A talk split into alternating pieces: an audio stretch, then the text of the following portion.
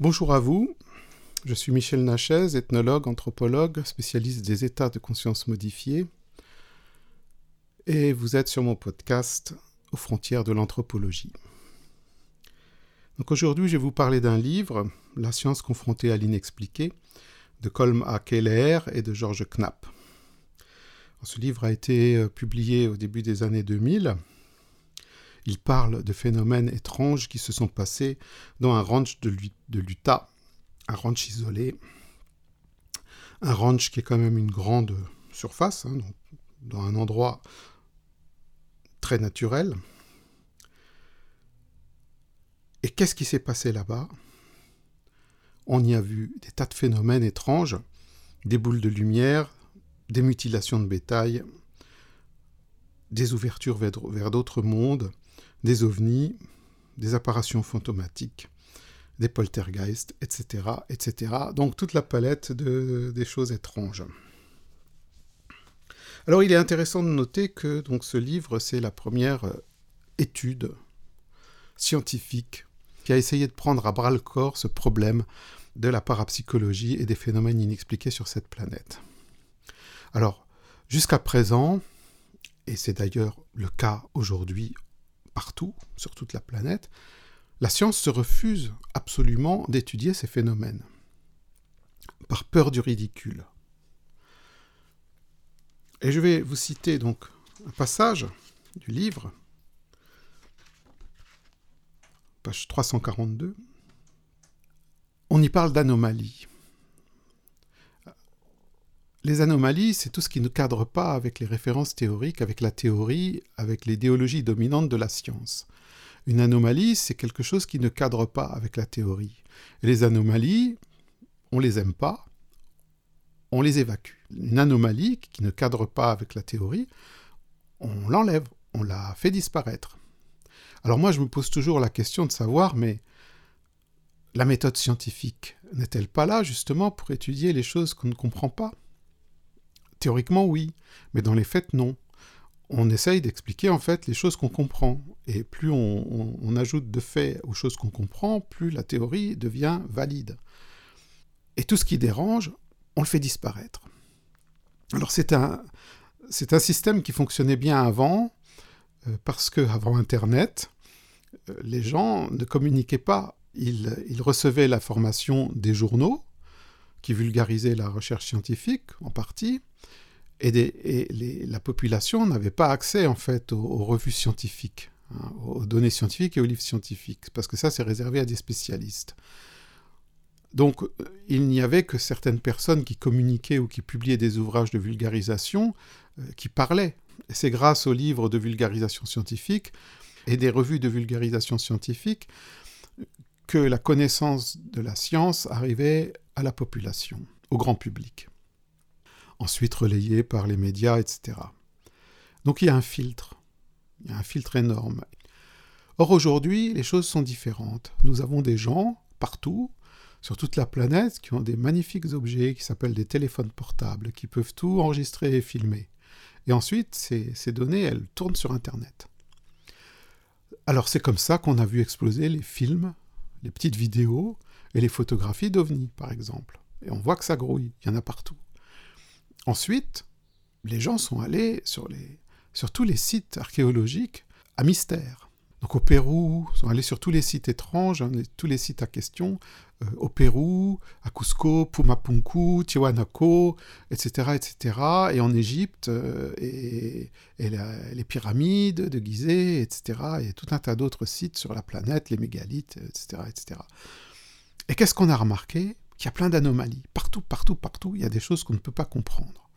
En fait, si on commence, et, c'est intéressant parce que c'est quand même ces, voyageurs amateurs, archéologues amateurs, dont un des premiers euh, représentants est Erich von Däniken, extrêmement décrié parce que délirant, sa théorie que ce sont d'anciens astronautes qui seraient arrivés sur la Terre et nous auraient amené la science, etc et qui serait à l'origine de la construction euh, de, mégalithes et de, monuments cyclopéens, ça a été énormément décrié, il a, été vraiment attaqué. Mais il a eu un succès mondial encore aujourd'hui, il est adulé par énorme frange de la population parce qu'il a justement essayé de casser le carcan de la science officielle qui ne disait pas les choses. Donc les anomalies. Les scientifiques d'aujourd'hui, je cite, page 342. Les scientifiques d'aujourd'hui se détournent généralement des anomalies. Plus l'anomalie est étrange, plus grande est la honte professionnelle de s'engager dans son étude. Cependant, l'étude des anomalies est centrale dans le processus de la découverte scientifique. Elle peut ouvrir des voies importantes par lesquelles la science peut entrer et cheminer vers des découvertes révolutionnaires. Voilà. Alors pourquoi faire l'impasse sur les anomalies? Parce que si l'on ne fait pas l'impasse sur les anomalies, on remet en cause totalement la structure scientifique de notre société occidentale matérialiste. Et ça, c'est insupportable. Donc la ferme, la ferme est donc siège d'une énorme activité paranormale et ovni. En gros, c'est les deux gros, les deux gros blocs. Poltergeist, donc des bruits frappés, des, des objets qui disparaissent et qui réapparaissent ailleurs, sans qu'on sache comment des boules de lumière, des ovnis qui se promènent, euh, et tout un tas de phénomènes. Et donc la famille qui habite là, qui a pris possession de ce, ranch, se retrouve confrontée à des choses qui leur font peur en fait. Hein, parce que un jour, il y a eu la première mutilation du bétail. Et ça, c'est terrifiant pour quelqu'un qui fait de l'élevage de bétail de haut niveau et qui, tire son revenu de la vente de son bétail. Il était connu comme étant quelqu'un d'extrêmement coté et donc euh, ayant du bétail de, très haute qualité. Et donc euh, perdre des bêtes, c'est perdre beaucoup d'argent. Et il en a perdu pas mal finalement, par des moyens qui sont restés inexpliqués et qui sont inexplicables. Donc en quelques mots, la mutilation de bétail, c'est quoi? C'est euh, retrouver une bête découpée au laser en partie, surtout les, les parties génitales et, des parties du système intestinal, les oreilles, les muqueuses, la langue, des choses comme ça, euh, et vider de son sang d'une manière incompréhensible sans qu'il y ait de traces. La mort peut être terrible, et la bête, quand on la trouve, c'est affreux à regarder. Alors, c'est un choc psychologique à chaque fois qu'un éleveur euh, voit une bête mutilée. Il y a eu des enquêtes qui ont été faites parce que c'est pas le seul endroit aux États-Unis où il y a eu des mutilations de bétail. Il y en a eu beaucoup aux États-Unis à tel point que les éleveurs euh, ont demandé des enquêtes publiques. Mais ces enquêtes n'ont jamais rien donné, à part de dire que le bétail avait été attaqué par des prédateurs. Ce qui n'est pas possible, puisque des vétérinaires ont bien démontré la façon dont les, les chairs ont été découpées ne ressemble pas du tout à la façon dont les prédateurs déchiquettent les chairs. Alors comment, comment finalement des rapports officiels euh, en arrivent à des conclusions erronées alors que la plupart des gens disent que c'est pas ça? Là aussi c'est un mystère. C'est toujours la parole en fait officielle qui va prévaloir. Ensuite c'est la presse qui, se fait l'écho et qui tourne en ridicule tout ce qui ne rentre pas dans le cadre. Et c'est bien ça le problème. De ce fait, beaucoup d'éleveurs ne parlent pas à la presse ne déclarent pas les mutilations, parce qu'elles sont choquantes et, les éleveurs qui vivent dans la nature, qui ont des chiens, qui sont habitués à avoir des prédateurs autour qui s'attaquent aux troupeaux, ils savent très bien que ce qui se passe avec leur, bétail n'est pas naturel. Donc au bout d'un certain temps, ces manifestations devenaient tellement, tellement dures, euh, parce qu'il ne s'agit pas simplement d'observation, il s'agit euh, en fait de contact avec une intelligence euh, qui s'amuse avec les humains qui se trouvent là, joue et donc les, humains qui sont là, le propriétaire, sa famille, etc., commencent à paniquer parce qu'ils perdent le sommeil. Ils sont obligés de faire des, gardes la nuit pour voir si on ne s'attaque pas à leur, bestiole. Et puis, euh, et puis il y a des moments où il va observer avec ses jumelles et il essaye de, d'enregistrer des choses. et il remarque qu'on se joue de lui. Donc finalement, il parle à la presse. Et un article est publié et attire l'attention de scientifiques. Des scientifiques qui viennent, des scientifiques qui sont euh, en fait un peu particuliers, parce que c'est un entrepreneur euh, riche a décidé de fonder un centre de recherche pour étudier les phénomènes étranges. Et donc il embauche des scientifiques parmi les meilleurs, des scientifiques qui sont prêts, des scientifiques qui sont prêts euh, à soutenir la critique des collègues. Il faut savoir que, je vous le répète, qu'étudier ces phénomènes peut mettre en péril la carrière. Et, la carrière euh, détruite d'un scientifique, ça veut dire plus d'argent et ça veut dire aussi d'être tourné en ridicule. Donc une équipe de scientifiques arrive sur le terrain de la ferme de Luta et en fait rachète le terrain complet pour justement s'en servir comme centre d'observation.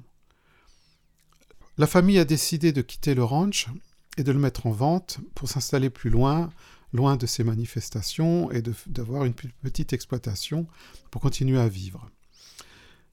C'est à ce moment que les scientifiques arrivent et rachètent, le terrain, installent ici un centre d'observation pour engranger des informations et des données de tout type.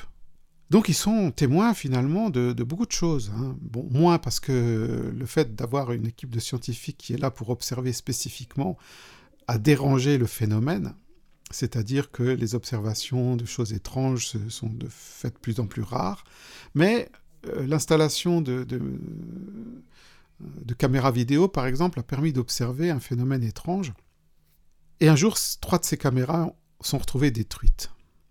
Donc l'enregistrement, qui était 24 heures sur 24, s'arrête à une heure précise. Une des trois autres caméras a pu filmer le moment de l'arrêt. En analysant de manière approfondie les enregistrements vidéo qui étaient pointés sur les caméras qui ont été désactivées, on ne voit absolument rien. On voit que les câbles sont détruits, mais on ne voit personne.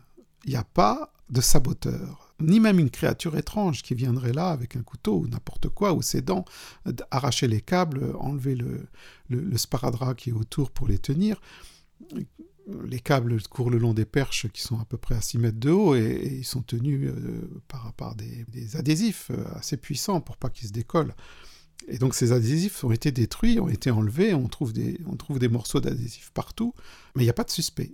Il n'y a ni suspect, on, ne voit absolument aucun saboteur sur les bandes, on ne voit rien. C'est comme si une créature invisible était arrivée et avait fait ça, et c'est assez rapide en plus. Donc ça pose quand même des problèmes. L'équipe scientifique euh, restait six ans sur le ranch, six ans, six longues années, a essayé d'engranger, essayer, je dis essayer, essayer d'engranger des données, des films, des enregistrements de tout type, radioactivité, électromagnétisme, etc., euh, etc. Modification euh, du champ électrique, modification du champ magnétique, euh, perturbations euh, atmosphériques, n'importe quoi. Enfin, tout ce qui est mesurable, ils l'ont mesuré. Et au final, rien. On n'en sait pas plus. On sait qu'il y a des phénomènes, mais on n'arrive pas à les mettre en évidence. Donc au bout de six années, après moult analyses et beaucoup d'heures de travail et d'observation, la conclusion de l'affaire est que cette équipe de scientifiques n'a rien trouvé. Ils ont été témoins, ils ont enregistré des modifications sur leurs appareils, mais ils n'ont pas pu mettre le doigt sur qui est là, pour quelles raisons et quel est l'objet de la manifestation de ces phénomènes.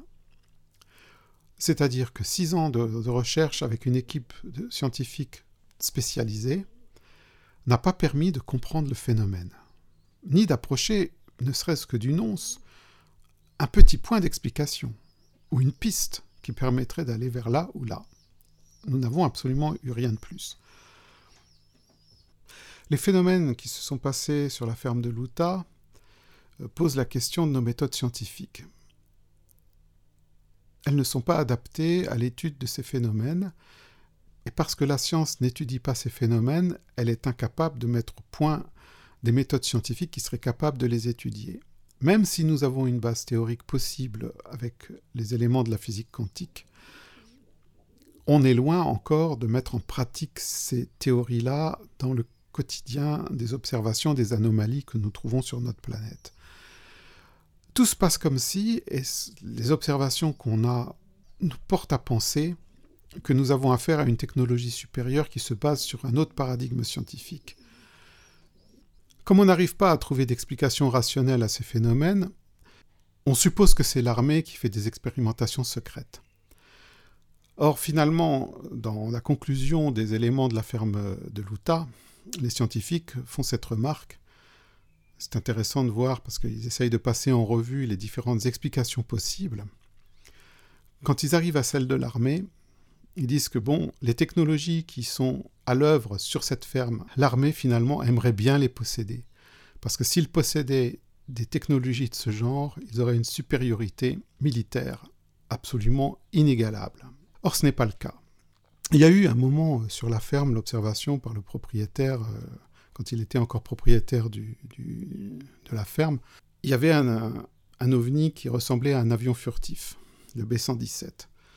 Il flottait à quelques mètres au-dessus du sol, silencieux. Le propriétaire avait vu un F-117 sur une, base militaire, sur un aéroport. Il avait entendu, et il savait que le bruit que génère un F-117 est quand même énorme. Un F-117 est bruyant. Et un F-117 ne peut pas rester en vol stationnaire à quelques mètres au-dessus du sol. Donc il savait ça, et quand il a vu l'objet, il s'est vite rendu compte que cet objet n'était pas un avion. Donc c'est un objet qui était triangulaire, noir, qui ressemblait à un F-117, mais qui se déplaçait très lentement, à quelques mètres au-dessus du sol, à 30 km/h à peu près, et de manière totalement silencieuse. Aucune technologie sur la planète n'est capable de faire ça. Aucune technologie humaine sur la planète n'est capable de faire ceci. C'est de la technologie inconnue. Ça, c'est évident et c'est clair. En conclusion, on peut dire que des phénomènes de ce genre sont répandus sur la planète Terre, ce sont des anomalies. Aujourd'hui, nous sommes capables, avec nos instruments, d'enregistrer la manifestation de, ces phénomènes, mais nous n'avons pas les moyens, et nous ne nous donnons pas les moyens de les étudier, alors qu'ils sont quand même à l'origine de phénomènes intrusifs importants. Les mutilations de bétail, les poltergeists, les manifestations lumineuses, les apparitions d'ovnis, tout ça, ça fait partie du même corpus. Tout ça est lié. Et au départ, nous pensions que les phénomènes de poltergeist étaient une chose, et que les manifestations fantomatiques étaient une autre, que les ovnis c'était des extraterrestres, euh, etc., que c'était en fait des phénomènes qui, n'étaient pas liés. Mais finalement, l'étude de la ferme de l'Utah montre que ces phénomènes sont liés, que nous avons affaire en fait à une entité ou, un groupe d'entités qui a une activité à certains endroits plus qu'à d'autres, mais une activité sur la planète, sur toute la planète, et ce depuis très très longtemps. Autour de la ferme de l'Utah, il y a des Amérindiens qui vivent sur leur territoire et qui témoignent de manifestations euh, étranges euh, depuis des générations et des générations. Évidemment, les Amérindiens ont une vision du monde différente de la civilisation occidentale, et pour eux, il existe des esprits et des sorciers. Et ils pensent que, en fait, le territoire de cette ferme de l'Utah est le siège de sorcellerie. Donc ce livre, ce livre est un magnifique compte-rendu d'une recherche scientifique qui a, eu, qui a eu lieu pendant six ans et qui, même si elle n'a donné aucun résultat probant qui nous fait avancer sur la compréhension de ces phénomènes, nous dit quand même que notre euh, science officielle n'a pas les outils et ne se donne pas les moyens euh, d'explorer ces domaines inconnus. Il est probable que nous aurions euh, un énorme bénéfice à mieux comprendre ces technologies que nous ne connaissons pas, ou ces formes de vie, parce qu'il semblerait qu'il y ait des formes de vie que nous ne connaissons pas sur cette planète, et qui sont quand même présentes autour de nous, même si dans la vie quotidienne on n'en voit pas grand-chose et que c'est vrai qu'elle se manifeste plutôt dans des endroits désertiques. Malheureusement, parfois, dans ces endroits désertiques, il y a des gens qui passent et qui sont sujets, victimes ou simplement témoins de ces phénomènes. Je pense que l'attitude scientifique officielle euh, concernant ces anomalies est erronée. Nous aurions énormément à gagner à comprendre qu'est-ce qui se passe sur cette planète vraiment. Malheureusement, je pense que le blocage intellectuel et la peur du ridicule bloquent tout. Et surtout, je pense que ce qui est plus important, c'est que, l'étude de ces anomalies devrait remettre complètement en, cause notre paradigme scientifique actuel. Ceci dit, la multiplication des témoignages et la multiplication de l'enregistrement des faits va finir par bouleverser quand même complètement ce, paradigme scientifique et je pense que les scientifiques au bout d'un moment ne pourront plus se cacher et ne pourront plus éviter la question et seront obligés de s'y confronter. Je ne sais pas quand ce moment va, va arriver, mais pour l'instant, en ce qui concerne ma propre discipline ici en France, qui est certainement celle qui est la plus fortement concernée et en contact avec l'étrangeté, eh bien elle n'est pas encore prête à aborder le sujet de manière scientifique. On en est très loin. Merci de votre attention.